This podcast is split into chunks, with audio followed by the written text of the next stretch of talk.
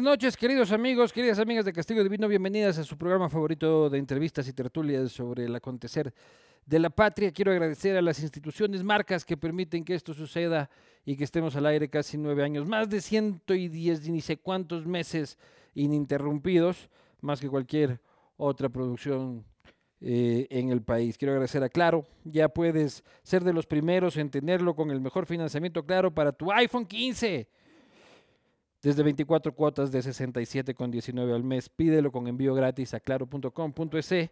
Viejito Parra, querido amigo, viejito Parra, nunca te vayas. 12 años. Latitud 0, 100% Moslack, igual que nuestra invitada de esta noche. Y Cuscuy, que es el emprendimiento de mujer, portavasos y artesanías personalizadas.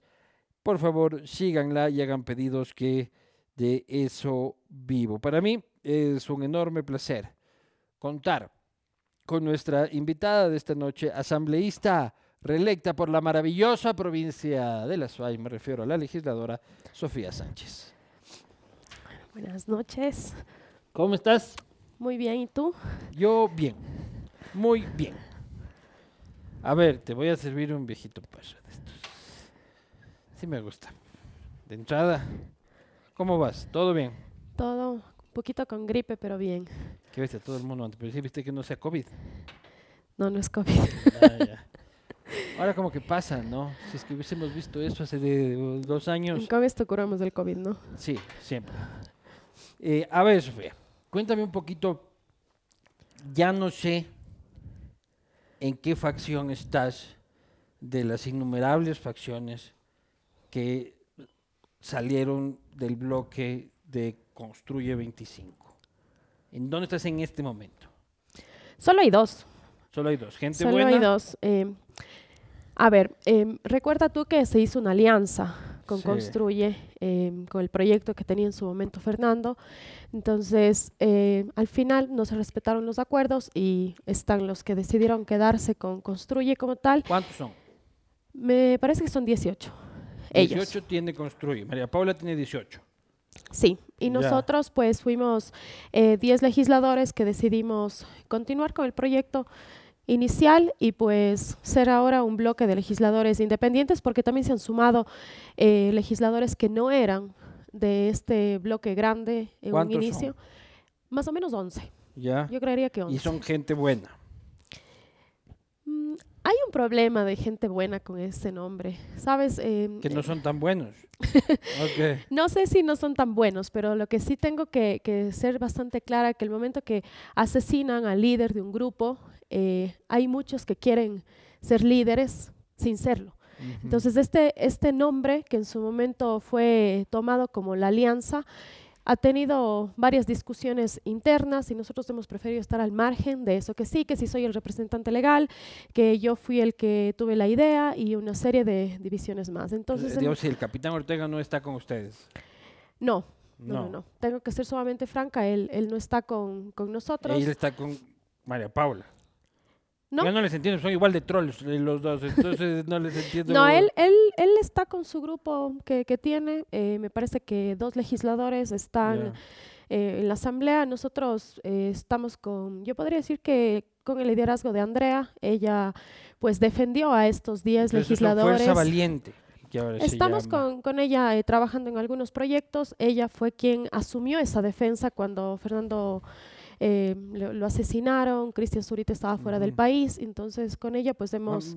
va- estado a- conservando el grupo. a, este, yo he tratado de no referirme por respeto un tiempo este, sobre ese terrible eh, suceso todavía no esclarecido por la justicia ecuatoriana, eh, por cierto. Eh, a ver, pero ¿qué los diferencia de ruptura? O sea, cuando se dice no se respetaron los acuerdos, ¿cuáles fueron los acuerdos que no respetó María Paula? A ver, siempre hubo una participación del 50% de quienes proveníamos del proyecto de Fernando, que nos sumamos algunos legisladores. Tú recordarás, hubo un frente parlamentario que apoyó y que de ahí algunos legisladores decidieron continuar con el proceso. Entonces, eh, cuando ya se iba a instalar la Asamblea Nacional, se decidió em, ver cuáles eran las posibilidades de espacios de representatividad. Te hablo del espacio en el Consejo de Administración Legislativa, el jefe de bancada, Entonces nosotros exigíamos que se respete ese acuerdo inicial y que en esos espacios puedan estar compañeros que venían de la una ala, si se podría decir, de este grupo de Fernando y los que venían de Construy, es decir, quienes habían estado en cargos públicos, quienes habían sido gobernadores, quienes habían participado en un proceso en el gobierno de Lenín Moreno, que son de sus bases, ¿no? Y que estuvo bien.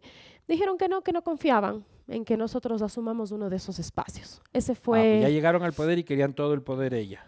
Ellos decían que no confiaban en que uno de nosotros podamos participar en esos espacios, que todo tiene que ser para quienes se afilien al movimiento, que probablemente ella tenga la razón en ese sentido, pero que ninguno de nosotros podía estar en esos espacios. Esa fue la causa, no hay, yo diría, de fondo un, problema un poco más grande, sino esa fue la causa por la cual en un domingo de una reunión de más de 10 horas, pues a la final decidimos actuar de manera paralela en la Asamblea Nacional. ¿Y cómo ves tú cuando ahora María Paula es la primera villavicencista del mundo, ¿no? Tatuada Fernando Villavicencio, el legado de Villavicencio, cuando ponme, ponme ese tweet este, que te pasé, querido Jarrín, ahí está.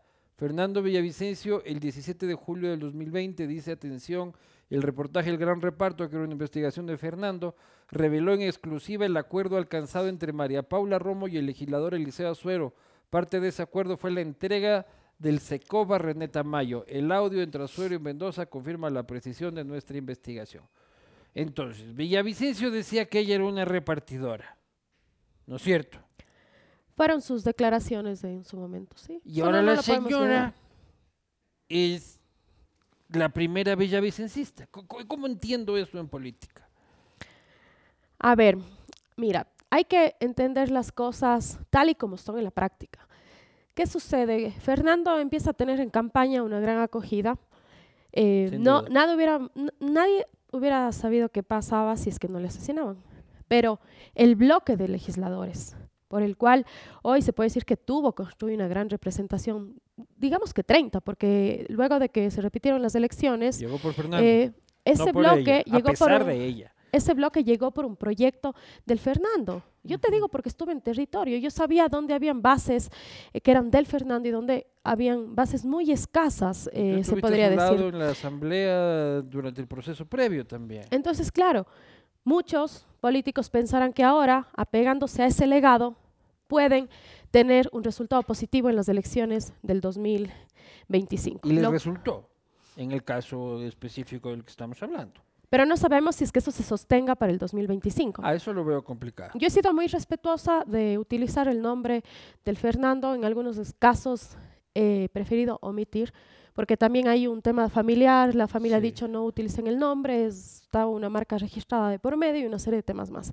He sido respetuosa, pues pero... Hay un manoseo delegado lastimosamente. Lo que yo te puedo decir es que en la asamblea todos ahora quieren tomarse el nombre, pero fue muy duro quienes estuvimos a su lado cuando sí tocaba frentear eh, los problemas que existían en su momento, ¿no? Denuncias, eh, problemas donde recibíamos amenazas. ¿Crees que María Paula se está sustrayendo el legado de Fernando? Yo creo que ese legado no se va a poder sustraer nadie. Ha sido una lucha propia de él. Eh, ni siquiera quienes estuvimos a su lado. Es un poco contradictorio lo que te digo. O sea, si es que Fernando le decía que ella repartía y ahora la ves a ella y a Ana Galarza, pues las primeras villavicencistas del mundo. Un poco. Te puedo decir que em, eso probablemente ellas piensen que es un beneficio político que les va a dar rédito en, estas, en estos últimos meses, en, en una pre-campaña. Ya los partidos políticos empiezan a moverse y entran en una campaña electoral. Pero ese legado es de él. Fue una lucha de muchos años que nadie va a poder ahora decir que porque usa su legado, usa su nombre, va a tener una votación. Eso es un tema que él lo consiguió durante muchos años, una valentía eh, total de denunciar ciertos casos que son complicados en el país y que la ciudadanía podrá analizar. Ahora, todos quieren tomarse el nombre en la asamblea. Todos quieren decir, todos quieren pegar esta foto y tal, pero en los actos veremos qué es lo que sucede ya eh, a futuro. Es contradictorio lo que tú dices, fuimos muy respetuosos en que él tomó la decisión de hacer esa alianza. En todo caso, el legado es de propiedad de sus hijas, en todo caso, ¿no? O sea, de, de, su familia, de, de, ahí el que, el que se lo quiera llevar, ya pues A ver, aquí le calza, pero me Mira que ni en la segunda vuelta, para la segunda vuelta tampoco es que hubo un voto, yo diría, de un endoso total de él como tal. Muchos que en su momento decidían votar por Fernando, luego dijeron, bueno, le asesinaron, ya no, Anularon. no me sumo al, a- al proyecto. Entonces, quién sabe que ahora para el 2025, quienes quieran utilizar esta imagen pueda ten- puedan tener esa votación y repetir con más de 30 curules en la Asamblea Nacional. Cuando viste al presidente de la República llamar al movimiento por el que llegaste y del que ya no nunca fuiste parte, pero con el que la lista que llegaste, llamarlo destruye, ¿qué opinión te mereció? Sentiste un contentito eh, en el fondo, ¿no es cierto? A ver, no, lo que te puedo decir es que eh, la postura que ellos tomaron en un inicio y que también en su momento la, la refuté es, ¿por qué haces oposición si todavía ni siquiera iniciaban? No empezaba el gobierno, ¿de qué estás haciendo oposición? El país vive un momento crítico y ahí habrán temas en los que nos tenemos que sumar. Ellos ahora... Pura, la señora Galarza necesita un psiquiatra. Yo creo que hay que sacar presupuesto legislativo este para este ayudarla a la señora. ¿Qué te puedo decir? Mira, ahora en la Asamblea, no sé si has notado que ya han cambiado de postura. Ahora la postura es un poco más amigable, eh, nosotros estamos ayudando, el presidente está tomando nuestro plan. Y sí hay temas que Daniel Novoa, como presidente de la República, ha tomado del plan total que tenía el Fernando, el manejo de la. UAFE en el último proyecto eh, de ley, esta mano dura y no sentarse a negociar con los grupos delincuenciales, que ha sido un acierto, no podemos decir que no, sin duda alguna el país no tiene recursos y no podrá seguir avanzando si es que una relación no conflictiva ambos, pero de respeto al final de cuentas. O sea, no eran los mejores amigos en la asamblea, este, pero había una relación, una relación de respeto. ¿Cómo ves a Novoa, Sofía? Mira, veo que él ha tomado una postura sumamente importante, que otros gobiernos lo podían haber hecho y no lo hicieron. Y nosotros dimos el respaldo en la Asamblea Nacional siempre y cuando él no se siente a negociar con las mafias. ¿Te gusta esa actitud así harta demencia? Me encanta. Sí. Tengo que decir que eso es algo que, que muy pocos tienen y yo lo dije en la Asamblea. Si es que usted no da pie atrás de esto, va a tener resultados positivos y lo estamos viendo. ¿Por qué? Porque ya hicieron un llamado para ciertas negociaciones. Él no ha accedido y eso es algo que se palpa, eso es algo visible. No tenemos a una señora Garzón, si tú recuerdas, en el gobierno de Guillermo Lazo, que entró a la negociación en la crisis carcelaria. ¿Qué obtuvimos de eso? Absolutamente nada. En otros gobiernos no sabemos qué habrá sucedido con respecto a los... Diego Ordóñez dijo la semana pasada que ya habían hecho todito esto, dijo. Ya hicimos igualito, dice. Qué cara dura. No, me encanta esa, esa actitud, creo que es la que el país necesita. Eh, necesitamos refuerzo. Es importante eh, que la presencia del gobierno de los Estados Unidos aquí, si es que van a ayudar, muy positivo, se necesita recursos, no puedes ir a la guerra sin, sin dinero. Yo he vivido en territorio lo que enfrentan los policías. Los UPC, visita algún día un UPC y te vas a dar cuenta que la policía en territorio no tiene para combatir a la delincuencia. Los carros no sirven, no tienen ni una hojita de papel para imprimir un parte policial. Entonces, hoy necesitamos un manejo total de esta crisis con recursos, pero que sobre todo haga un cambio en las altas cúpulas que estaban contaminadas, una depuración al SNAI, qué pasa con los narcogenerales. Todas esas decisiones han sido acertadas y esperamos que, que tenga resultados positivos y será un periodo de transición largo. No es que de la noche a la mañana vamos a ver cambios. La mafia está aquí de y una es transición de las condiciones, una transición política. O sea, ¿quieres que es un presidente de transición o lo ves reelecto? No, me refiero a que el momento que estamos viviendo Es no va a tener un cambio de la noche a la mañana. Ah, no, no es una Esto será, que tenemos ¿cuántos que- años las mafias han tomado aquí no, posesión? no. ¿10 años? Tal vez un poquito más. Por suerte no una es que- década para purificarnos de No es que en este año y un poco más se van a ver los cambios totales. Oye, pero te veo así súper novoísta. No sé, llegó la esperanza. No, que no. Todos queremos. No, mira, Luis Eduardo, yo me Ni Anabela Sin está No. tan emocionada con. Con Te he dicho que la actitud que ha tenido con los temas de seguridad han sido positivos. Yo he sido muy crítica de temas en los cuales no comparto. Mira, eh, te voy a contar algo que está pasando en la comisión. ¿Quién financia a los grupos delincuenciales? Hemos hablado de la droga que está en este país, hemos hablado de minería ilegal, no se están tomando todavía los correctivos para el financiamiento, que es lo más importante. Y esperamos que las carteras de Estado se sumen, esto no es solo un tema del presidente, se tienen que sumar las distintas carteras de Estado a tomar decisiones Sí. contundentes con esos puntos críticos. Pero yo lo que quiero pregun- te preguntaba eso es porque ustedes están tratando de dibujar un proyecto para el futuro, o sea, para las próximas elecciones. Al final, todos los Así es. políticos tienen que enfrentarse a elecciones y todos quieren ganar legítimamente. La señora Andrea González este, eh, anunció la creación de un movimiento FB. Ahí está, todos quieren la sigla, todos quieren la vaina. Este, Fuerza Valiente. Tú vas a formar parte de eso. Formas Estamos con ella eh, trabajando, ella se quedó idea- en nuestra defensa y no podríamos tampoco La idea no es candidatizar a Andrea.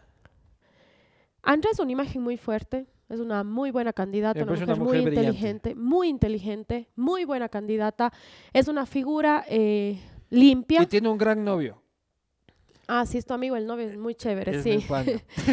Y pues ella podría ser una opción que, que permita estar en un binomio con alguien o ser ella la candidata. Es una figura muy limpia, es una figura que maneja temas eh, ¿Te fundamentales. gustaría que sea binomio de Novoa? No te podría decir si es que eso me gusta o no, pero te digo que ella es una muy buena carta de presentación. No lo dudo. No, no, no, no, uno de los, de los grandes hallazgos de la política de las últimas elecciones, por tristes que fueron, este, sin, sin, sin duda es ella. Lo que sí tienen que hacer Daniel es escoger muy bien su binomio. Sí, porque el último le fue como la Gaybor. Eso es algo que él lo tiene que pensar Bueno, mucho. a ella le fue peor que a él. Bueno, En dice que ha conseguido los, los 25 mil empleos, pero en fin, y es cuencana, mira. Claro que sí, pues. Es Paisana, cuencana, ¿Tú le pero- conocías? Le conocí porque fue candidata a la alcaldía de Cuenca, pero quedó en los últimos escaños. Una mujer completamente opuesta a mi visión, eh, una mujer de esas providas, de esas que eh, están todo el tiempo eh, yéndose tú eres en una mujer de... izquierda. Tus orígenes son progresistas. Yo te puedo decir que soy progresista, me ubicaría en el centro. Creo que ningún extremo es eh, Pero bueno. antes eras más progresista. No, sigo siendo, eso no ha cambiado. Sí. Voy a ser progresista siempre, creo Pero en ahora eso. te veo así que bien que vinieron los yankees a darnos armas para tío Sam, vamos a sacar la madre juntos, este, con la CIA. Sabes y que eso no tiene... No, no, no, no. Es que eh, ahí hay una confusión. eh, A mí me parece perfecto. diría- Me parece pragmático, ¿ya? pero es que es lo práctico a, y es lo a que va los que quieren polarizar, no, como que si eres de izquierda no te puede gustar el tío Sam. Yo puedo andar de poncho con los con las orejitas de, de, de, de Mickey, a mí no me importa. Mira, yo conozco a gente que anda con poncho y es el mayor explotador minero en ciertos sectores del país. No voy a decir el nombre.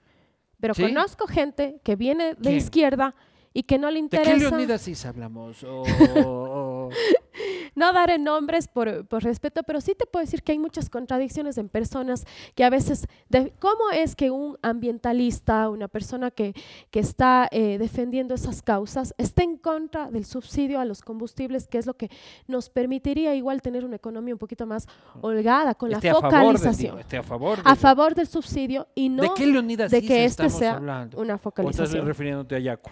No, no, no. Yo a Yaku le guardo eh, mucho respeto, eh, agradecimiento eh, en su momento porque él me dio una, una, una gran oportunidad. em, y coincidimos en su momento en una lucha en la defensa del agua, del medio ambiente. O sea, que a ti eh, el que te cabrea es Leonidas. Ah, sí, yo no estoy de acuerdo con, con sus, sus políticas y sus ganas de, de llegar al poder para quién sabe qué y sobre todo con esos mecanismos, ¿no? De todo el tiempo estar queriendo levantar a un país cuando nunca hace nada por, por ayudar, ¿no? Entonces te digo que a veces la gente que está en esos extremos de que si estás a favor de que estén aquí los, los yanquis, ya, ya no eres de izquierda o no crees en derechos que tienen que ir avanzando, progresivos. ¿no? Yo he sido una persona muy coherente en mis acciones, he defendido mis luchas, soy una defensora de, de las mujeres, eh, trabajé mucho por los temas de femicidios, mi provincia es una de, que tiene las, los más altos índices de femicidios y no por eso voy a estar en contra de que vengan los Estados Unidos, no por eso voy a estar en contra de otros temas más que tienen que ser coherentes a la realidad que hoy estamos viviendo. Oye, el tema de los derechos. Eres una mujer este, feminista. Eh, el otro día te escuchaba hablar sobre la ley de equidad salarial. Sí, Así se llama. por supuesto. ¿No es cierto? Eh, explícame un poco eso. A ver, mira, este proyecto Porque alguna gente nace... puede pensar de que es un mito, este, y me imagino que no es un mito en las empresas que manejará algún hijo de puta, ¿ya? Pero en las empresas que manejamos gente normal, este, esas cosas no suceden. Pero qué, ¿por qué? O sea, ¿cuál es el conflicto? A ver, mira, la ley de equidad salarial fue planteada por dos legisladoras, Diana Pasley y Marcelo Holguín. Eh, apoya desde, el- desde el inicio. Sí. Y mm, yo apoyé porque tengo una causa que me mueve, que, que va más allá de lo que sucede en las empresas. Mira, yo fui ex futbolista profesional, ¿De qué Jugué. jugabas? eh, volante y delantera. ¿Ya? Y pues en el fútbol, yo lo hace- Profesional, profesional, profesional, así. profesional. Estuve en la selección de mi provincia, en la selección del Ecuador. Seleccionada ecuatoriana. Sí, he Mira, participado en, en la Superliga, que es la liga nacional que se asemeja hoy al campeonato profesional de los hombres. Sí. Entonces, eh, cuando vienes de esos espacios, te das cuenta que vives en una inequidad total. Las mujeres eh, no reciben las mismas remuneraciones que los hombres. Y claro, dicen no hay todavía marcas que auspicien, hay claro. que esperar, es un proceso y tal. Pero ves temas en la selección nacional de fútbol, donde tú llegas y tienes que ponerte los uniformes usados de la selección de hombres, oliendo a hombre, donde no te pagan los viáticos, donde no te dan para, para el Bueno, transporte. eso es culpa de la Federación Ecuatoriana, ¿no? Pero este, una cosa es o sea, Moisés Caicedo que juega en el Chelsea. Ya hay una enorme cantidad de marcas y marcas de, y, y derechos de televisión encima y tal y cual. Una industria que mueve este mucho dinero, en el caso del fútbol. O sea, pero a mí no me cabrea, por ejemplo, de que este le preguntaban a, a Nadal una vez. Eh, alguna vez vi una entrevista en el que Rafael Nadal le dice si es que le molesta que en el, en el fútbol los hombres ganen más que las mujeres. Y él dijo, no, pero en el tenis las mujeres ganan más que los hombres. ¿Sí? A ver, mira, te digo que en clubes que son, em, que juegan en distintas ligas, está bien, porque tú compras los derechos de ese Ahí jugador, tú le pagas, hay plata y tal. Pero ¿qué pasa en una selección del Ecuador cuando recibe Maluma, Maluma no gana lo mismo que Shakira.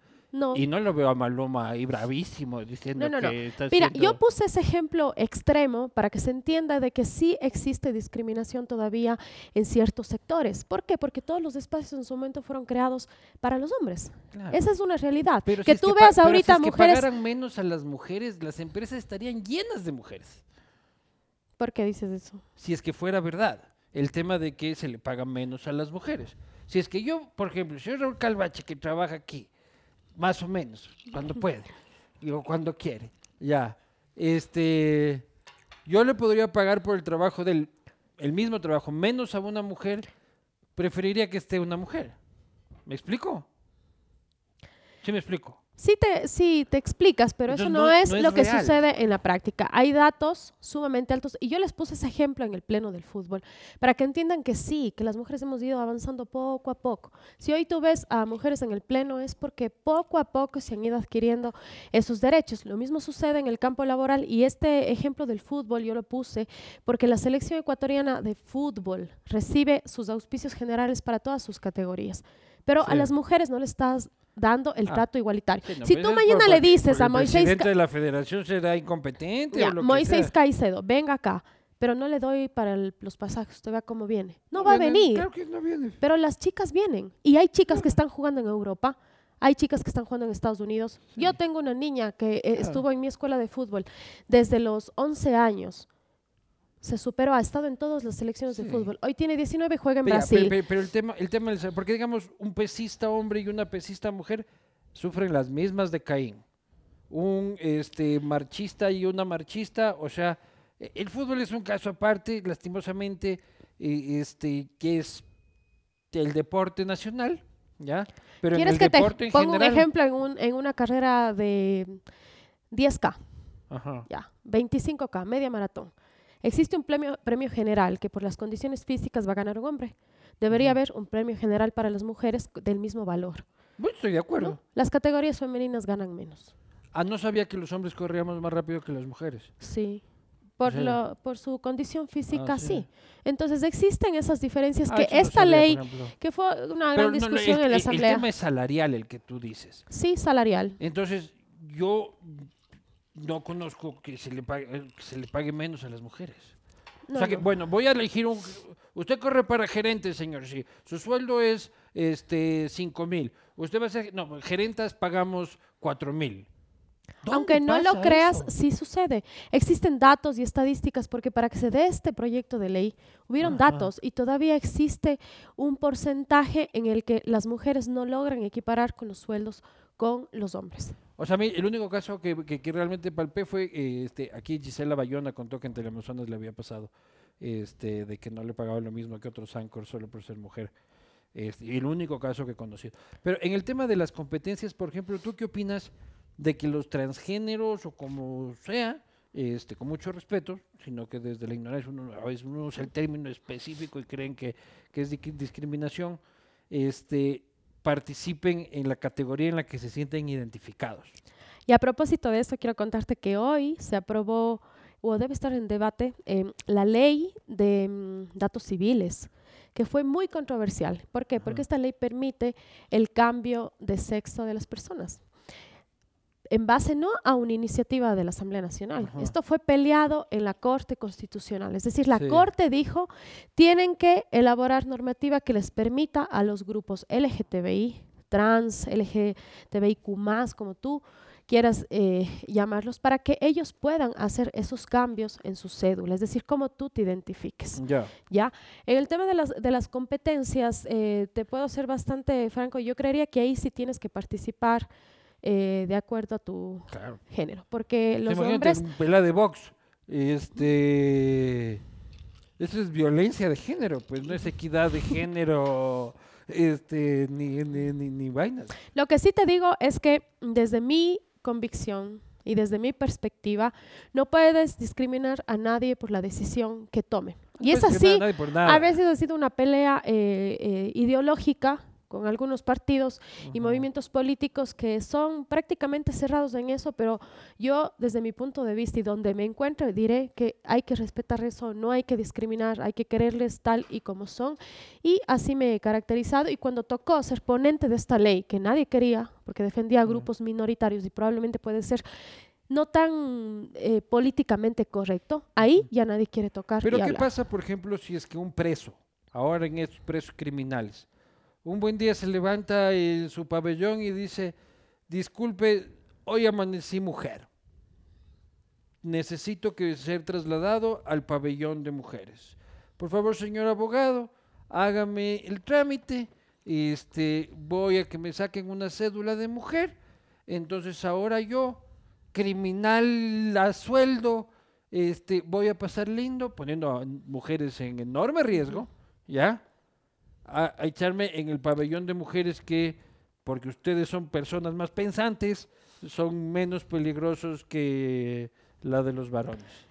La ley, eh, de acuerdo a la interpretación que, que nosotros la tuvimos en la comisión, eh, tú tienes que cumplir tu sentencia de acuerdo a cómo fue emitida en ese momento. Si tú en ese momento tu condición era la de ser hombre, tienes que cumplir la sentencia. No es que tú mañana te levantas y quieres cambiar. Lo mismo que la pensión Ya, alimenticia. entonces, entonces en pleno juicio digo, me están enjuiciando y digo, soy mujer. Ahí en flagrancias. tienes que ir a la de hombres, porque te estás cambiando solo para cumplir algún tipo de capricho o estar en ventaja. Y ¿Quién ese ya será eso? el juez. Es que el juez tiene que interpretar, nosotros hacemos la normativa y el juez tiene que interpretar. Pero si ves que es La ley. Puede causar eh, cierto peligro, pero en cambio te doy el ejemplo en los, porque tú estás poniendo un extremo, Sí, pero yo voy a poner eh, lo que sucede en la práctica. Que va alguien a buscar trabajo y le ves eh, vestido completamente de hombre, pero en la cédula está que es mujer. Ya. existe discriminación, ya no les dan el trabajo, no les quieren rentar un, un departamento. Es que eso sucede en la práctica. Ah, no, no, sí, que hay discriminación, este, todo lo que yo estoy llevando este, al extremo precisamente para ver hasta dónde puede llegar este, la situación. Pero si tú estás en un baño de mujeres y entra un- una persona autoidentificada como mujer, ¿te sientes cómoda? No me siento incómoda, ¿No? no. A no ser que esa así- así persona... orine parado, este, A no ser que esa tuyo, persona esté causando algún tipo de intimidación que puede suceder. o algún tipo de morbo que tú lo puedes palpar enseguida cuando eres mujer y estás en un baño. Pero si es que está ahí y esa es su condición, la respeto completamente. Sé que puede causar incomodidad en personas que no tengan una mentalidad abierta en estos temas y acepten. En, Cuenca se han de volver. En al- Cuenca el en tema Cuenca es complicado. candela, pues. El Cuenca, en Cuenca el tema es un poquito complicado, pero creo que hemos ido avanzando en esa visión y sobre todo en respetar lo que decida la persona que esté a nuestro lado. Sí, sí. No, yo llevando estas cosas al extremo jamás quiero que se malentienda.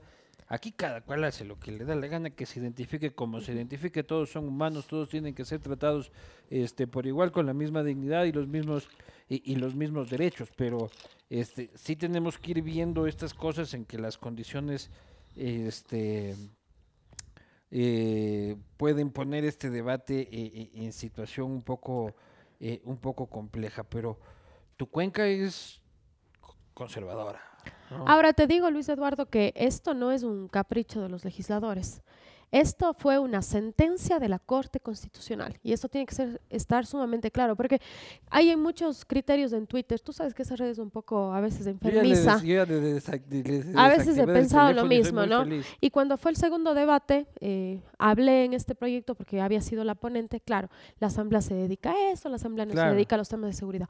La gente tiene que entender la modalidad en la cual estamos trabajando. ¿Por qué? Porque tú tienes que cumplir una sentencia de la Corte Claro, Constitucional la que dijo, dice, hagan esto. legislese sobre esto. Y si es que tú no cumples esa sentencia, existen sentencia. procesos legales de por medio. Hubo una sentencia la cual está respaldando estos derechos de las minorías y que probablemente a unos les guste, a que no otros quita que se no. pueda hacer lo otro. Porque Hay la, que hacerlo. la gente quiere de ustedes cadena perpetua, este, eh, pena de muerte, eh, eh, eh, electrocutar testículos, este, la gente quiere, eh, como nunca veo, o sea, que ustedes pongan leyes heavies. Y te cuento que la Asamblea está trabajando bastante bien. Yo creería que hay un cambio y sobre todo hay consensos. Hemos aprobado más de siete, ocho leyes en estos dos meses. Mm. Pero también hay que decir, porque hay los nuevos asambleístas que recién han llegado y dicen, ya ven, ahora sí estamos trabajando. No, no, no. Todos los proyectos que se han aprobado vienen de procesos anteriores. Es decir, es decir, de un trabajo que venía Pero haciendo. está funcionando la Asamblea rápido, este no Nacional. están en el mazapán, en la huevada. Está O funcionando sea, Henry bien. lo está haciendo bien.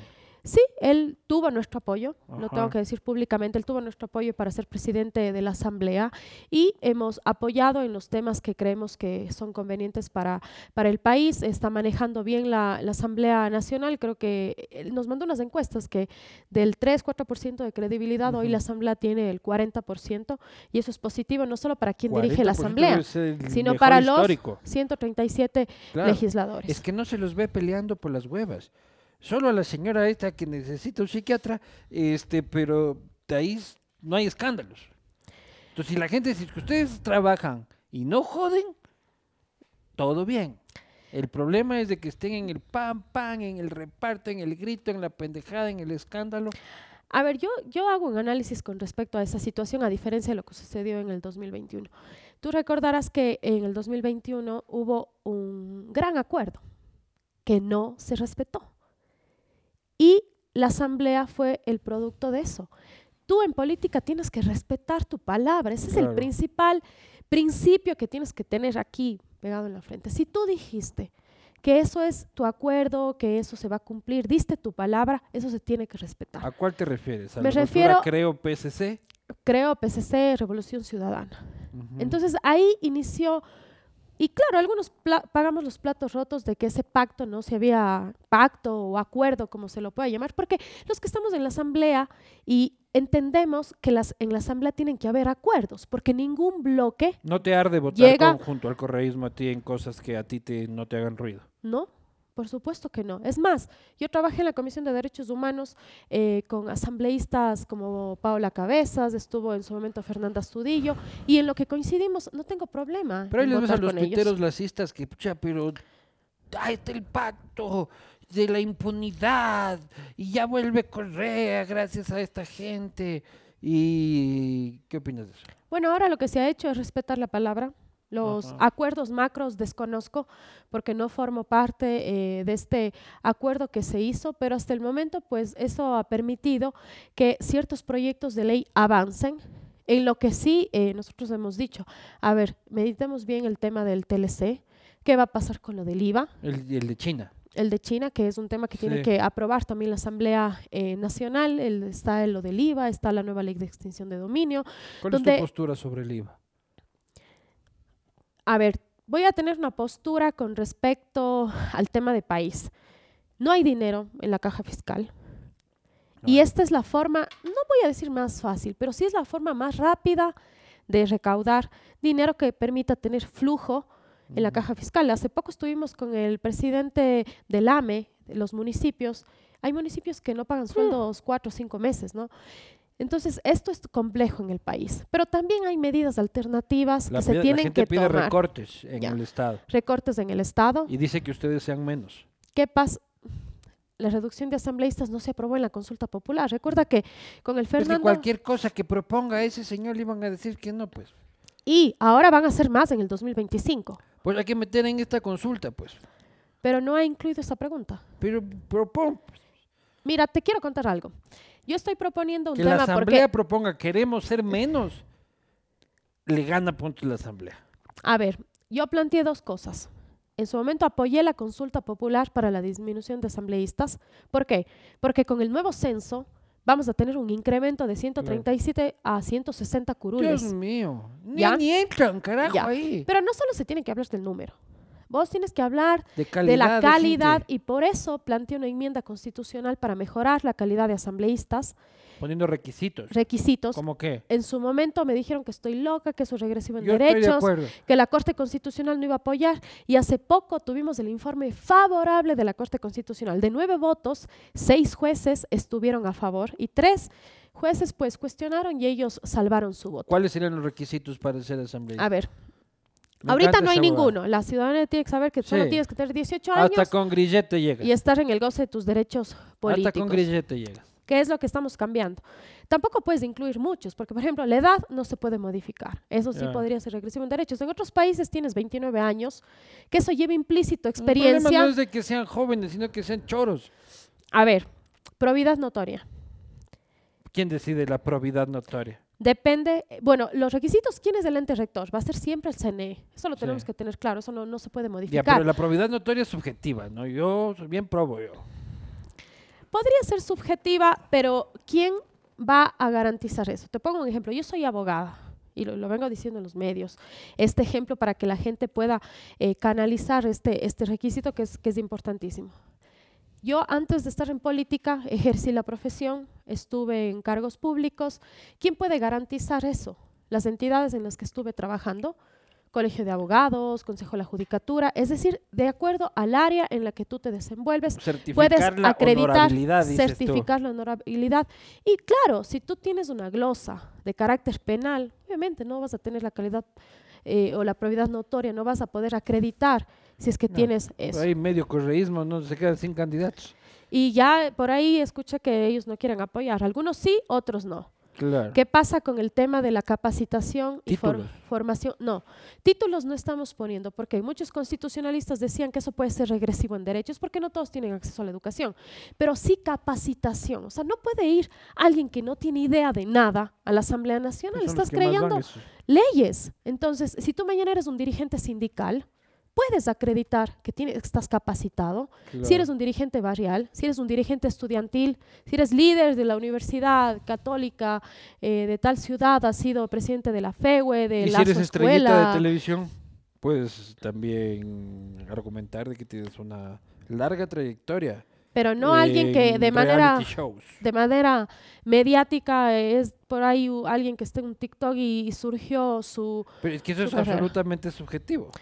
De- Soy un generador de contenido este, de muchos views, grandes seguidores, número uno en OnlyFans en Ecuador. Certificado de OnlyFans. Pero ¿cuál es tu Este- capacitación? ¿En qué área? Hay 15 comisiones en la Asamblea Nacional, financiera, eh, temas económicos, temas de educación, temas de medio Producción ambiente. audiovisual y desarrollo de contenidos este, que promocionan el país y la cultura. Bueno, que demuestres y acredites. Tienes que acreditar, pero no mañana el famoso que se hizo en, en, una semana es candidato y no hace absolutamente nada en la asamblea. Es que los requisitos tienen que estar. Sí, no, yo estoy absolutamente o sea, de acuerdo, pero la cosa es bonito porque aquí cualquier pendejo justifica cualquier pendejada. Pues. Bueno, lo que te digo es que estamos en ese debate, se creó la Comisión de Enmiendas Constitucionales, ha generado mucho ruido este tema porque hay personas que no penales quieren. También. Antecedentes penales es un tema más que se tiene que... Pero aquí, luego de esto, tiene que haber un reglamento. El reglamento tiene que ser eh, incrementado a este proyecto de enmienda constitucional, porque eso es lo que estamos haciendo. Claro. Y luego tiene que ir a referéndum. Así como... Pero si ya nos vamos a poner a enmendar la Constitución, pongámonos pongámonos crazy ya, pues hay esa cosa hay que votar y hay mil cosas que hay que corregir. Yo, por ejemplo, eliminaría las prefecturas. ¿Por qué? Porque no les encuentro yo mucho sentido. Los cantones abarcan el 100% del territorio nacional, ¿no es cierto? Uh -huh. Y hay una contraposición, o sea, ¿cuánto cuestan las prefecturas en este país? No tengo idea con el respeto de los prefectos de este país, no es un tema personal, es un tema de estructura, ¿ya? Entonces, ¿por qué mejor, si me cuesta 100 la prefectura, no le doy 50 a ese municipio que puede utilizar únicamente para atención del sector rural? De ahí, burócratas de la prefectura, muchas gracias, busquen trabajo. Bueno, la prefectura trata temas importantes de riego. Que bien puede tratar los, los municipios gestión ambiental, los municipios, sistema vial, los municipios. Dime una cosa que hagan las prefecturas que no puede hacer un municipio. ¿Hasta qué punto llegan los cantones? Todo el tema vial no pueden abarcar los, los cantones. Porque no tienen plata. Pero si les damos la plata de las prefecturas, la mitad, ya tienen. O sea, pero no hay, no hay una competencia exclusiva. ¿Me explico? Porque el cantón es el cantón. Entonces tienen que y la prefectura estar buscando dónde los cantones no hacen para hacer. Entonces me parece que en este país, es, las gobernaciones, ¿para qué carajo sirven las gobernaciones?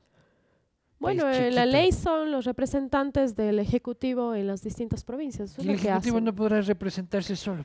A ver, ahora ha manifestado el presidente que tomarán ciertas decisiones con Eso respecto a un recorte cuando, era, cuando no había ni internet, pues, o sea que tenían que mandar un telegrama este, a Loja para que allá se... Ahora hay un Zoom, se soluciona. También, fuera esa pendejada.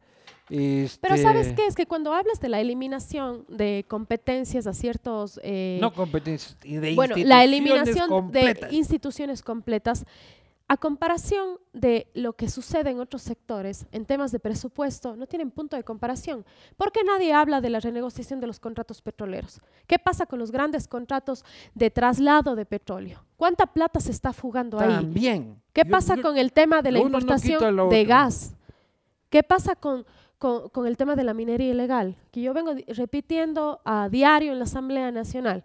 Se matan diciendo que no va a haber concesiones y tienes a grupos delincuenciales manejando ciertos sectores Claro, pues. importantes del país. Entonces ahí está la fuga lava- total ahí- ahí de los recursos. pues. Por supuesto, tuvimos un gobierno que infló el gasto público en nómina. Eso no ¿De podemos cuál de eh, los tres que negarlo. inflaron el gasto Bueno, te voy a decir nómina? que en la, en la época sí, eh, yo diría de la Revolución Ciudadana, cuando ellos fueron gobiernos hace más de 6, 7 Ah. años, se crearon ministerios innecesarios. Sí, Se lo puede decir, hoy el presidente podría tomar la decisión sí. de, de yo, hacerlo. ya, yo también digo, o sea, por ejemplo, yo el de deporte le metería en educación, con el de cultura. Ya, se volvieron viceministerios para adentro. ¿Ya? El de turismo tiene que ir al de industrias. ¿Ya? ¿Para colmo ahorita el turismo? O sea, brother. O sea, quite, apaguemos ese ministerio por ahorita, por lo menos hasta que nos recupere. ¿Qué Eh, sales es complicada, es complicada la situación que vive el país. Hoy no se tiene dinero, se ha despilfarrado el dinero en su El momento. ministro de Turismo ahorita pasa vaca. O sea, oye, ¿qué, qué quieres que haga? Pues dice, pues yo sé que va a salir a venderse, ¿qué? ¿Qué? Van a mandar pateando, pues carajo, ¿qué? Es como vendo Suzuki Forza, bajado la máquina 44 veces por 20 mil dólares. Bueno, porque no explotas el turismo como tal en el país. Eso también hay que decirlo. Ahorita nadie quiere venir al Ecuador.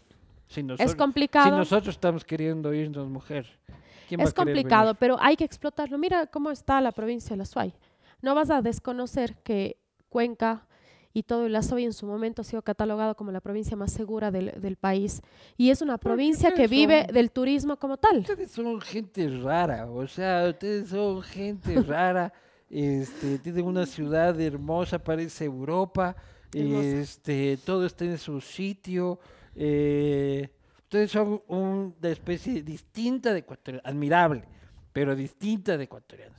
Y además ves, yo he visto con buenos ojos la participación del alcalde y del prefecto que en vez de pelearse, verás tú, correísta, verás tú, ni sé qué, ni sé cuánto, se han sentado a trabajar juntos en esta coyuntura.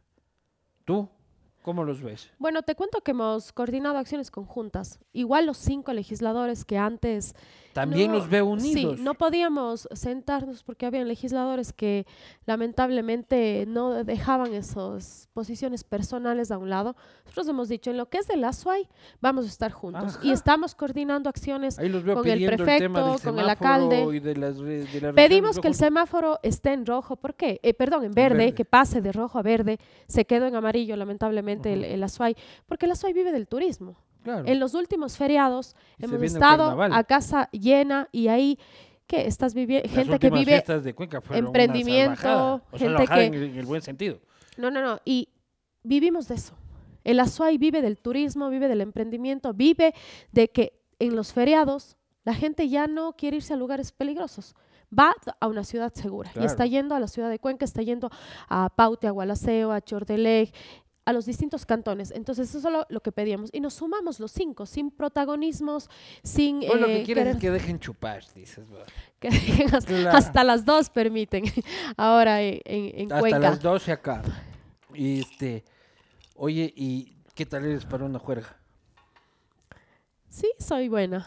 ¿Sí? A pesar de ser deportista y futbolista profesional, sí le entras al trabajo. El dicho de una amiga que por ahí me está escuchando.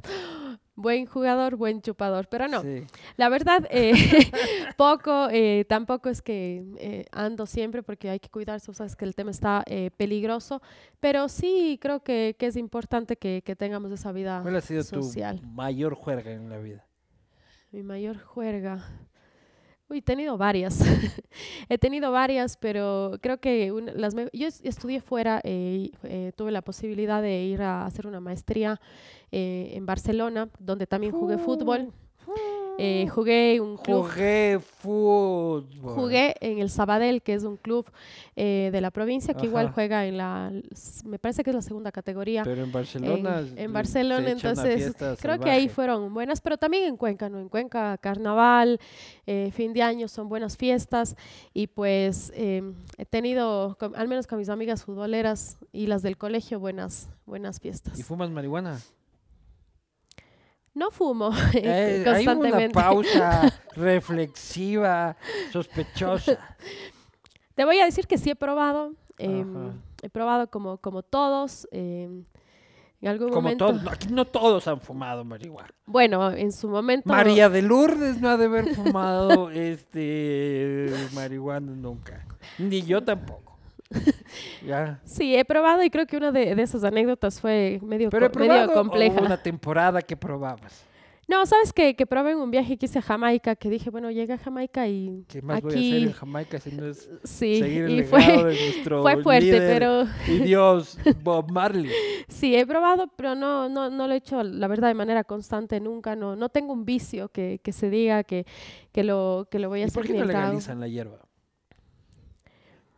Mm, Esa no sé si es que estamos listos todavía como país. ¿Por qué no estamos? eh, Todo el mundo fuma. Solo que no se dan cuenta. Mira que el señor está hasta con gafas metido aquí en su oscuro.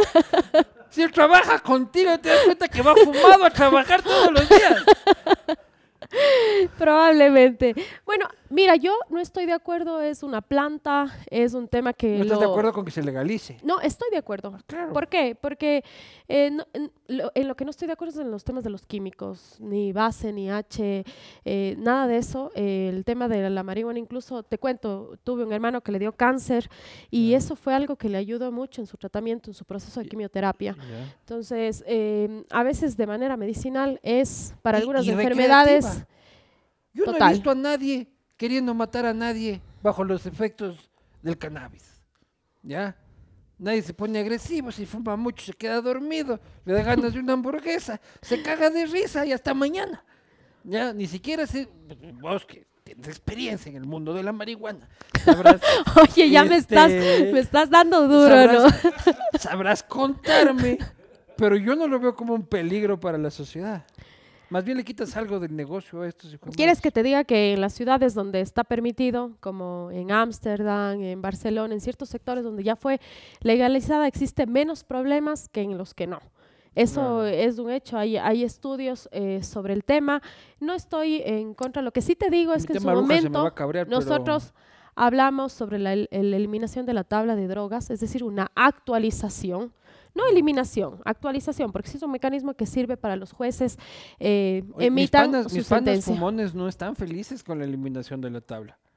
Así los panas, así como este, que así se pegan su porro, dicen, ahora el chapa que te agarra ya no tiene cómo medir el asunto. Entonces te coge ahí fumando un porrito y ya tiene que llevarte. Y que un juez determine si es que eres vendedor, consumidor, adicto o lo que sea. No, no, eso no Antes- sucede en la antes práctica. El fumón, el, el fumón ilustrado sacaba su porro y sacaba su tabla. Y decía, pesémoslo, señor oficial, y este con esa zafaba. No, no, eso no sucede en la práctica. Yo eh, que seguí de cerca, en ese mismo asiento, fumones declarados diciendo tengo ese problema. El guanaco este, confesaba de que ahora no sabe cómo defenderse. a ver, mira, yo te digo algo. ¿Cómo defendemos ahora los fumones de la patria? Sofía? Mira, mira, los, los jueces tienen todos los insumos necesarios para determinar si es que es una persona que consume o es una Pero persona que está que en un un microtráfico. No, no, no, no, no, no, no es así. Sí, yo estoy así Parque La Carolina fumando un chafito. No, yo, señor, porque yo no fumo. Pero este, aquí el Braulio está echando su chafito y pum, pam, tiene que ir un juez. Y el juez tiene que decir, señor, usted no es.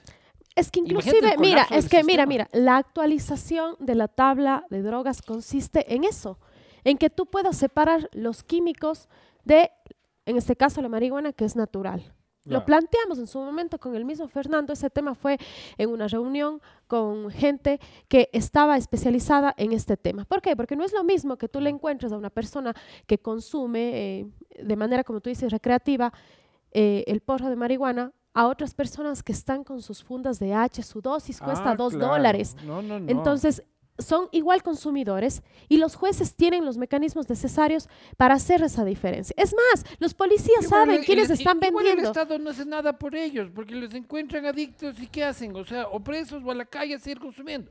Porque este país no tiene ningún sistema ni ninguna política de rehabilitación este, de drogadictos. Y aquí el que no tiene plata para pagarse una clínica está condenado a los, a- al encadenado a las drogas. Ya, lo que hace falta aquí en nuestro país es que exista presencia del Estado en esas zonas donde ya tienes identificado a los que venden. Es que la policía tiene identificado a quienes son microtraficantes. ¿Por qué? Porque los grandes narcos de este país les pagan a toda su, tripulación que andan, que son ya miles, en esa especie vaya y venda. Son comercializadores, muchos de ellos consumen, pero la mayoría son los microtraficantes en zonas específicas del país. Y hay falta de presencia del Estado en estos sitios. No hay control, se sabe dónde están las zonas críticas, no se ha hecho absolutamente nada. Y hoy nuestro país es productor, es distribuidor, Es es, todo ya. exportador, es absolutamente todo. Pero ¿sabes por qué? Porque a los grandes narcos les sale más barato vender, comercializar, guardar la droga en este país. Claro, por eso era un hub logístico. Yo ahora, por eso mi, mi- mis sospechas es de que ya no les está saliendo tan barato. O sea, por ejemplo, in- incautaron veintipico de toneladas el otro día. Mil millones de Este, dólares. Claro. O sea, ya el negocio, si es que lo estás así viendo con un habano este, en un jacuzzi de Sinaloa, este, ya te empiezan a presentar las cifras, ya Ecuador empieza, espero, ¿no? De, de dejar de ser tan atractivo y seguro tienen otras vías. Porque ahorita tienen que cuidar el business. Y el business es ese. Y que esperamos que se encarezca más. Porque donde el presidente Daniel Novoa militariza las zonas que tiene que hacer, las ¿Cuáles les fronteras. Mira, te estoy hablando de las fronteras. Te estoy hablando de puertos donde no hay control, donde el aeropuerto... Yo quisiera que alguna vez le entrevistes a una persona, se llama Jacinto Espinosa. El a él-. No, El chinto, pues. a él le es una Ah. persona que viajó con un grupo de médicos y en el aeropuerto de Guayaquil le pusieron varios kilos de cocaína en su maleta. Y cuando su maleta llegó a, a- hazme acuerdo, a, A Turquía, ya. Claro, pues. Mira, no, llegó su es un maleta. empresario reconocido de Cuenca. Él es el papá de uno de, de una de mis mejores amigas de la Y fue un universidad. relajo, porque Él estuvo a- preso, estuvo en la cárcel, Turquía. maltratado. ¿De dónde sale esa droga? Mira, ¿cuánta droga están enviando Que desde le habían el cambiado la maleta y creo que él llega al aeropuerto con la Él llega al aeropuerto. Al hotel, digo, con la no, maleta. su maleta le dicen, su maleta no llegó. Le vamos a ir a dejar dos días en su casa, en su hotel. A los dos días llegó la policía con mucha gente armada, le tiraron al piso, le maltrataron, le pegaron. No, decían que él era un gran terrible. Narco estuvo dos meses en la cárcel y con arresto domiciliario casi seis meses hasta que se dictamine eh, su sentencia y se ratifique su inocencia. Pero mira, eso quiere decir que de los aeropuertos Sí. se está enviando la droga. Entonces, claro, tiene que encarecerse ese negocio aquí en el país para que salgan y regresen a sus sitios de origen donde exportaban eh, la droga y probablemente acá ya se hizo Yo más barato. legalizaría todo, Sofía. Eso haría yo. Le quitas el... Porque los principales beneficiarios de la ilegalidad son los narcos. Porque la ilegalidad es lo que mantiene los precios como están. Tú lo legalizas y el gramo de coca pasa a valer lo que vale. ¿Ya? Es decir, en Estados Unidos el gramo de coca vale un dólar. ¿Ya?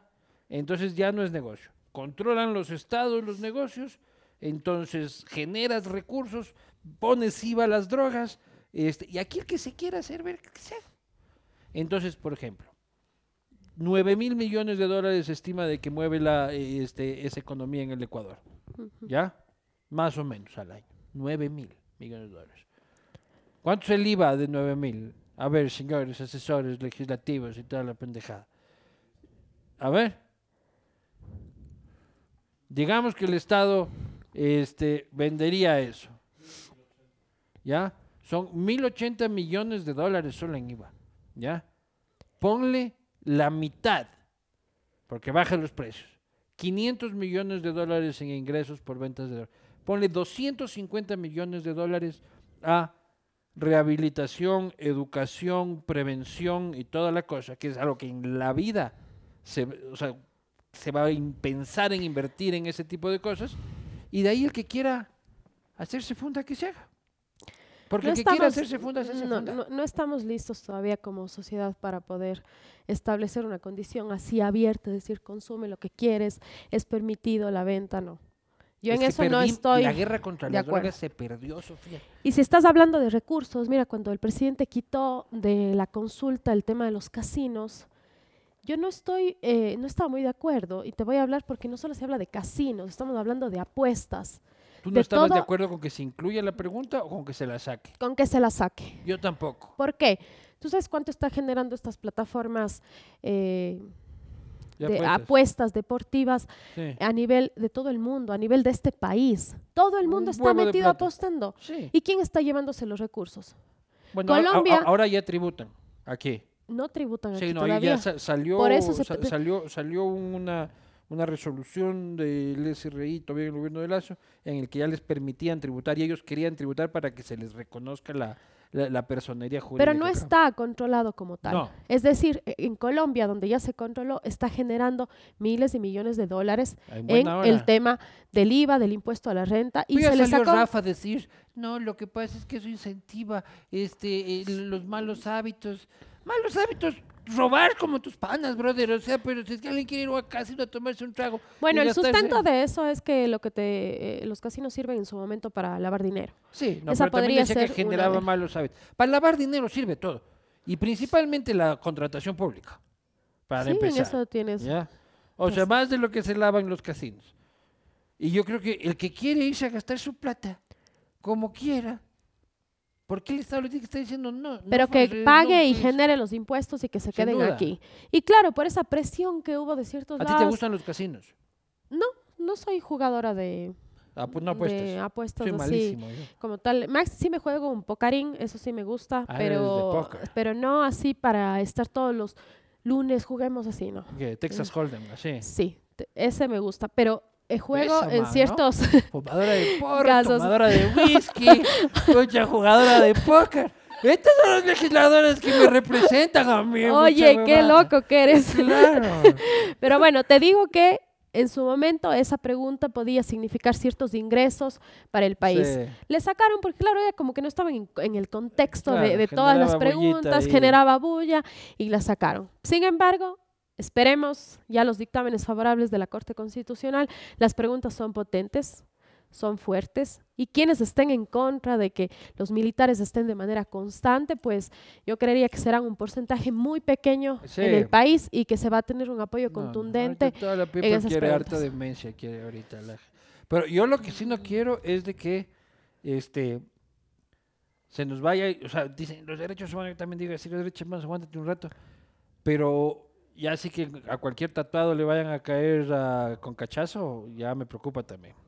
O sea, porque cuando vas llegando así, por ejemplo, como el señor Braulio, lo encuentran en la calle, este, paz, o cualquiera de nosotros que llevamos un tatuaje, paz, así que... Pero depende de qué tatuaje. O sea, yo tengo un león en este y un toro. ¿Te imaginas si que fuera lobo el que me hice hace mucho tiempo? Estaría jodido, pues, ahorita, por suerte. No funden ninguna banda, este, ni de los toros, ni de los leones. Por el Yo amor tengo un de elefante de los Ni elefantes. elefantes. Va- Vamos a patentar en IEPI esa huevada para, para controlar así GDO con estos nombres no se puede este no se puede usar. Así que sigan poniendo el cuartel de las feas, lo que quieran, pero esos tres animales este Pero quieres que te diga algo. Mira, lo que pasa es que el, el Estado en su momento tenía muy identificado quiénes eran los grandes líderes y nunca se hacía nada. Es decir, porque no existía un respaldo eh, por parte de, de ciertos actores. En este caso, mira, la Asamblea le dijo a, las- a la policía y a las Fuerzas Armadas, actúen con toda la fuerza, porque aquí van a tener el respaldo en el caso de que exista algún proceso judicial, amnistías, indultos. Ese espaldarazo necesitaba la policía y las Fuerzas Armadas para llegar a los grandes líderes. Ahora, todavía no están todos. Habrá que, como te dije, este es un proceso largo de transición, pero hoy están actuando, al menos los- sin el temor que tenían. Te voy a contar una anécdota rápida. Me daba seguridad una persona hace pocos meses y me dijo que es de los grupos de operaciones especiales, que les llamaron a un operativo en Cañar porque alguien que mediante un sicariato asesinó a una persona, ¿puedes creer que se metió a la cárcel? Ahí se resguardó. Entonces llaman a los grupos de operaciones especiales para que ingresen a la cárcel y puedan sacarle a él. Y puede- supuestamente hay que huir de la cárcel. sí, el Aquí director, quieren entrar. el director de la cárcel les dijo, no pueden ingresar ustedes. La cárcel eh, le tenían secuestrado ahí a varias personas. Tienen que irse para que, para que salga esta persona Este y aquí no ha pasado nada. Entonces, eso sucedía antes. ¿No te da ganas de volver a Barcelona un rato de estos? Porque a Me, mí... me gustó mucho, allá vive mi hermano, me gustó mucho, es una Vamos, ciudad muy linda. no, pero todavía hay como rescatar el país y por eso estamos aquí. Entonces, eh, creo que hay muchas cosas que se pueden hacer desde el espacio en el que estemos y al menos todo lo que sea para el bien del país apoyar en temas de seguridad lo vamos a hacer desde la Asamblea. Muy bien, vamos, a ir a las preguntas de la gente. Gracias a Motorex. Este, el decreto 111 expedido no establece un tiempo mínimo de duración de la guerra interna ni objetivos que permitan establecerla. ¿Está de acuerdo que la Asamblea solicite al presidente limitarla a fin de que las demás instituciones públicas puedan coordinar acciones complementarias? Patricio Abad. Por supuesto que sí. Es lo que estamos planteando en la comisión. Temporalidad, que nos digan claramente cuánto cuesta la guerra, quién va a administrar esos fondos, porque no queremos que sea lo del terremoto. No, pero él dice el decreto, no la ley. El Pero asumo que se está de- refiriendo de- al... la Asumo que se, declaración de asumo- guerra. Dice que, Mm. vu- vuélveme a poner la pregunta, dice, la declaración de guerra no tiene temporalidad, no tiene, una, no tiene un tiempo, o sea, ¿hasta cuándo vamos a estar en guerra? Que si ustedes tienen que decirle, presidente, díganos que la guerra va a durar dos meses, tres semanas, un día con 22 horas. No se puede poner temporalidad porque mientras no se solucione el problema, pues vamos a seguir Claro. en estado de guerra. Esto no puede tener temporalidad. El presidente tomará la decisión de levantar este decreto cuando volvamos a la calma, al menos, y se pueda establecer ya un control en las cárceles, que ojalá no sea momentáneo. No queremos que ahorita ingresen, estén ahí, medio les acomoden No, en los no, no. pabellones y luego no pase nada. Es más, le hemos dicho al presidente, cuando cambia toda la estructura del SNAI. ¿Quién se está haciendo cargo? ¿Quién es el responsable de que. Fito se haya fugado de la cárcel? O sea, digo, él mismo me refiero a de que él está al frente. O sea, de las decisiones del SNAI. Las toma el presidente de la República. Pero tú sí sabes que en unas reformas que hicimos al COIP, la asamblea anterior le dio la potestad al presidente para que modifique el SNAI y le, eh, o sea, el SNAI tenga rango de ministerio. Sí, Para que alguien es se haga cargo cargo. más jodido, ¿no? ¿Quién es el O sea, responsable hay que entonces? tenernos así para sentarse ahí en el SNAI. La asamblea no puede llamar ni pedir información absolutamente a nadie, porque si ellos no les da la gana, no te dan la información. Entonces, ese cambio estructural tiene que hacer el presidente para que alguien se haga cargo de lo que está sucediendo. Tú sí sabes que los contratos de alimentación no pueden modificar ya algunos años en la- de la cárcel. Nadie quiere hacerse cargo tampoco. Antes de- se peleaban por ese. Y de repente Ah, te envían eh, un eh, emisario que... Esposas de funcionarios se peleaban por esos contratos para ganarse un billete. Siguiente pregunta. Miramos que las Fuerzas Armadas sí pueden apoyar a la policía en casos de emergencia nacional como en una guerra interna, pero de no darse esa declaratoria, ¿lo puede hacer de manera permanente? ¿Hay que modificar la Constitución y las leyes para que esto suceda? ¿Cuál sería la vía? Creo que por ahí va la, la, la- la consulta, ¿no? Ya hicimos el cambio, pues. Mediante enmienda constitucional, y es lo que se va a votar ahora en la consulta, las Fuerzas Armadas pueden apoyar cuando la policía lo requiera en cualquier proceso. Había una, mm, una división ahí de algunos miembros de la policía que no querían estar supeditados, ya temas, tú sabes, de jerarquía, pero al final se aprobó. Esta fue una enmienda constitucional eh, aprobada en el periodo, emitida en el periodo anterior, pero se aprobó en esta asamblea y tenemos que ir a consulta. Ahora las Fuerzas Armadas pueden estar de manera constante para apoyar a la policía en temas de seguridad. Y esto sí ya puede ser permanente. Siguiente.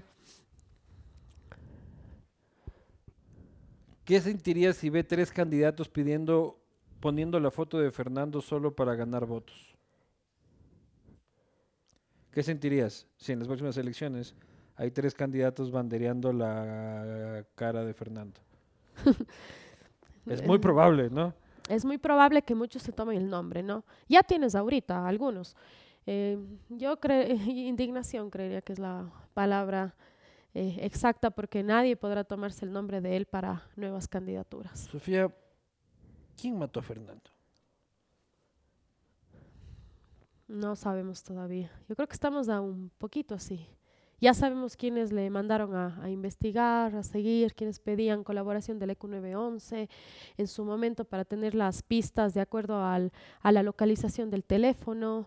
Pero habían muchos intereses. Yo te digo francamente, el Fernando tenía muchos frentes, denunció muchos temas y pudieran haber muchas personas implicadas e interesadas en que él no llegue al, al poder, no llegue a un lugar donde se tomen decisiones y no puedo yo aseverar ahorita ni afirmar quién pudo haber sido porque sería irresponsable de mi parte, pero creo que la Fiscalía en pocos meses tendrá ya los resultados de esta investigación, más allá de lo que haga esa comisión que se creó en la Asamblea. Que no veo que haga nada. Mañana sesionan, de la cual, por cierto, no querían que yo sea parte. Te, cuento aquí esa infidencia, me dijeron varias veces que, que yo no puedo estar ahí. Dije, bueno, yo desde, desde mi espacio actuaré. Mañana sesionan, hay muchas comparecencias, pero no va, a poder, a- no va a poder avanzar a un ritmo al que está yendo la Fiscalía No. General del Estado. Oye, ¿y la actitud de Patricio Carrillo te parece sospechosina? Durante ese día. Eh, no sé, no, no, no, no, no podría yo afirmar eso. Lo que sí te digo es que hace poco me enteré que muchos mandos policiales conocían que ese día iba a haber el atentado. Eh, conocían esa información eh, muchas personas y no sé si no le prestaron atención. Por eso mañana la comparecencia de Juan Zapata en la comisión es de mando policial amigo de Carrillo que. Carrillo había dejado, ¿no? No sé si es que Patricio Carrillo eh, haya sabido esto. él- Fue el los- ministro de ese mando. fue el ministro de ese Y mando fue en su comandante general de ese mando previamente. De ese Y fue ministro de y, y fue comandante de María Paula Romo. Sí, te digo, pero sería irresponsable decir que él estuvo en una actitud sospechosa Yo creería que, que, que no, no puedo afirmar eso. Él, él nos ha dicho en varias ocasiones cuando teníamos la relación, cuando él todavía era asambleísta, eh, su, su, postura siempre fue en contra de, de quienes atentaron eh, contra la seguridad de Fernando. ¿Y eh, Romo sabe más de lo que dice? Te cuento que con ella yo nunca he estado de manera personal. ¿Pero Hemos- crees que Romo sabe más de lo que dice? Mm, No sé si sepa, eh, conozco que tiene varias personas eh, conocidas de ella en la policía. eh, no sé si es que ella sepa quién asesinó al Fernando. Con ella he conversado por teléfono, tengo una relación cordial. No sé si es que estarán enojados conmigo por lo que ¿Te da miedo sucedió. ella? Eh, espero que, que no, que, que jamás me quieran hacer algo malo. No he hecho nada malo ¿Pero en crees que, crees de que es una mujer que es capaz de hacer cosas malas? No podría afirmar eso porque no le conozco. Entonces, ¿por qué te daría miedo? Mm, me daría temor que cualquier persona quiera atentar contra, contra Sofía Sánchez. eh, tal vez eh, ahora no soy el agrado de ellos porque no decidí quedarme en el bloque, eso sí te soy eh, bastante franca, pero con ella nunca he tenido ninguna eh, pelea, ninguna discusión. eh, cuando se generó esta discusión sumamente amplia que te comenté fue con, con Iván, que estuvo él de manera presencial, pero no podría yo afirmar eso eh, ni contra ellos ¿Quién ni contra Iván? nadie. Él eh, maneja también el movimiento ¿Qué Construye. Iván? ¿Granda? El marido. Sí, sí, sí, sí. Él Por eso no le pagamos un sueldo de pipón en la OEA. Este, ¿Qué hace manejando partidos políticos? Bueno, él ¿Se trabaja, puede hacer eso, señores de la OEA? él trabaja en la OEA, pero claro, él tiene Ahí están los- los, cercanía también. latinoamericanos pagándole un sueldo al señor para que ande jugando a politiquero. Bueno, te soy bastante franca. No podría yo afirmar nada en contra de ellos ni de nadie. ¿Por qué? Porque voy a esperar los resultados de la fiscalía. Lo que sí te digo, y que es sumamente grave, y mañana estaré en la comisión que investigue el caso del Fernando para saber qué hizo la policía.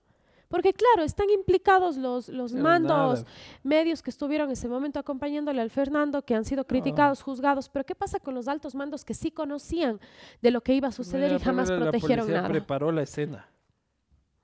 Y eso, al que no lo quiera ver, es porque no lo quiere ver. Este, última pregunta. O la anterior ya era la última. O ya se... Oye, ahí está. ¿Cómo así el cambio de izquierda a derecha? Cambió su ideología de un año a otro. Denny dice. A ver, te cuento. Ya hablamos un poco de eso. Sí, pero hablamos que de decir algo de eso, por qué te has em, vuelto capitalista, este, libertaria, hincha de mi ley. Sigo, no soy hincha de Milei, me parece que es un extremista, pero veremos qué es lo que hace con, con Argentina.